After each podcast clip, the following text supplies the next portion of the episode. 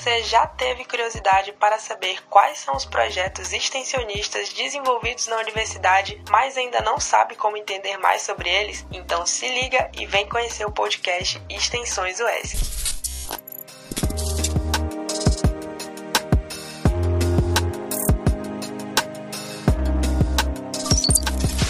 É, são pessoas que, para acontecer os projetos, elas são essenciais. As pessoas, elas querem viver bem, querem ter saúde, elas precisam de dinheiro para isso, né? Não tem como a gente fugir dessas questões. Então, esse empoderamento econômico, aliado a essa questão, o empoderamento econômico não é só para ter comida, para as pessoas terem educação, participarem dos espaços de tomada de decisão, viverem bem, né? Terem acesso a um transporte digno, morar com qualidade, poder ter lazer, poder ter acesso à cultura. Acho que tem um ponto muito importante, né? O que, que é essa discussão que se fala e às vezes é tenta do lugar de privilégio. É o lugar de privilégio não é que você sabe mais, é que tem muita gente que está fazendo inovação, tem negócios geniais, só precisa fazer uma conexão. Que a universidade, eu vejo que ela tem esse papel muito importante conheci o projeto e achei que seria uma boa ideia trazer para a UESC, porque acho que a nossa universidade precisa incentivar cada vez mais projetos de extensão, o engajamento dos alunos, principalmente extracurriculares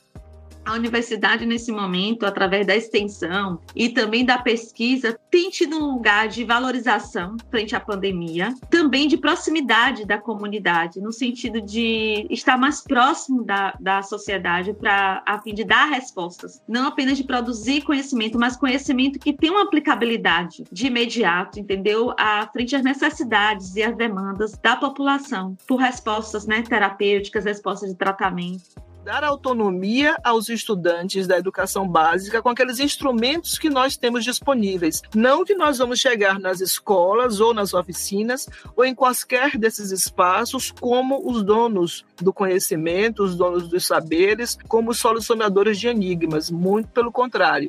A gente vai para essa experiência de troca porque todos nós crescemos e nos transformamos ao longo desses anos, mas também nós vamos buscar, a partir dessa interface, mostrar para eles, especificamente a partir do Prisma, a potência que há disponível a partir da apropriação das diversas linguagens do audiovisual tem sido, na verdade, um sucesso o projeto no Instagram. A gente pôde dar também visibilidade ao nosso projeto, ao nosso trabalho, que é feito assim totalmente no voluntariado. Os alunos, né, estudantes de letras da UESC se comprometem a tudo. Só fui trazer, na verdade, a ideia para eles, mas tudo foi criado em conjunto. E se eu não fosse eles, voluntários, né, não recebem nada por isso. É, se não fossem eles, eu não teria conseguido, porque a gente sabe que o ensino é preciso várias mãos, né? Quando a gente fala nessa questão, a gente tem uma preocupação muito importante que é a linguagem. Nós, principalmente né, por ser um projeto que a sua origem é o curso de Direito, a gente acabou surgindo desde o início né, com esse desafio de tentar levar as pessoas a compreenderem as questões ambientais e principalmente a legislação ambiental fora da linguagem do direito. É, todo mundo fala, né? A linguagem que o direito normalmente tem uma linguagem mais rebuscada. As pessoas é, muitas vezes têm uma certa resistência mesmo em ler texto de lei, porque acha chato mesmo, né? A verdade é essa. E aí a gente tem procurado, durante todo esse tempo, né? Durante todo o período, simplificar a linguagem. A gente tem isso muito claro na nossa cabeça, de que as pessoas, elas também, elas só passam a defender e a querer compreender e se sentirem atraídas por alguma coisa quando elas passam a efetivamente compreender, quando gente começa realmente a comunicar com elas. E eu diria que, acima de tudo, busque viver de forma mais consciente em relação às suas emoções e cuide delas. Cuide. Cuide com muito carinho das suas emoções, porque se você fizer isso, você vai estar cuidando também das suas relações. E ao fazer isso, você estará cuidando das pessoas. E ao fazer isso, você está criando uma ambiência extremamente mais positiva para o mundo. A proposta é extremamente significativa e importante. Cabe todos nós, porque o mundo que temos é o mundo que nós construímos, que possamos ser a cada dia melhores construtores do mundo e que possamos oferecer as melhores emoções que são coloridos da realidade, como dizem os autores, para que o mundo seja tão feliz como sejamos, porque o mundo é um reflexo de nós.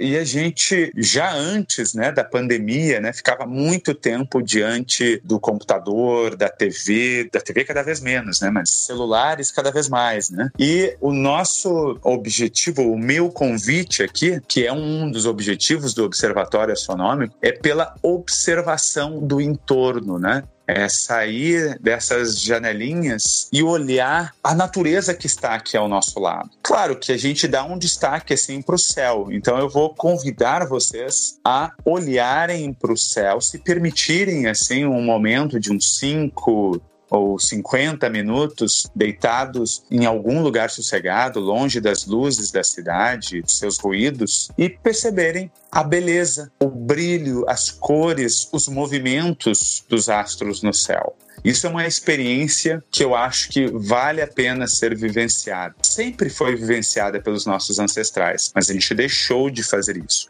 O Amaná, como você disse em Tupi-Guarani, né, significa essa chuva que cai do céu, né, significa essa abundância. Né? Se a gente retomar um pouco as origens da nossa região, a gente vai ver que ela foi formada em grande parte por pequenos burareiros de cacau. Grande parte dos burareiros de cacau tinham na chuva né, a ideia da riqueza, com poucos recursos, não se tinha irrigação, não se tinha nada, e se esperava que a chuva caísse. Né? Meu pai, por exemplo, era burareiro de uma pequena propriedade aqui em Itajuípe e ficava olhando para o céu quando o sol apertava apertava e ficava naquela espera de que a chuva caísse, no sentido de que a chuva era importante para que se ampliasse a produtividade, para que se tivesse efetivamente cacau. E quando nós pensamos no nome Amaná, a gente pensou é, em, de certa forma, prestigiar não apenas a origem da nossa língua, o tupi-guarani, toda a relação que nós temos na região com relação a isso, mas também homenagear essas pessoas que, sobretudo, tiveram os seus empregos perdidos aí por conta da pandemia, tiveram dificuldades econômicas e estão ainda passando por dificuldades econômicas,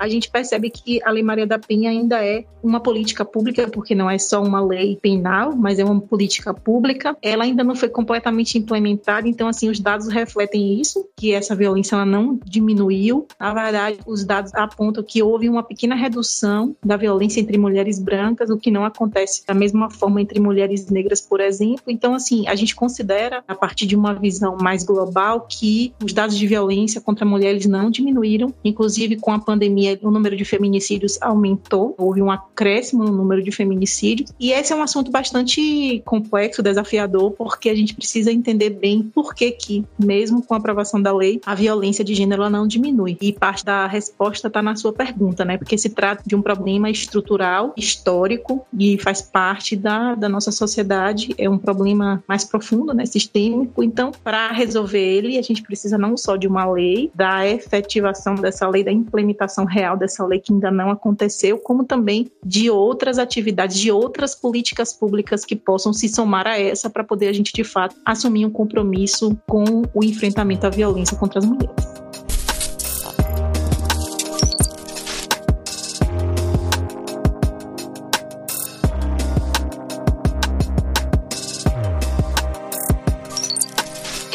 Se manter atualizado sobre os projetos de ensino, pesquisa e extensão desenvolvidos na universidade, é só escutar um dos nossos episódios da primeira temporada que estão disponíveis na sua plataforma de streaming favorita. A segunda temporada do Extensões UESC está para começar. Fique ligado nas redes sociais da Rádio UESC e não perca nenhuma novidade.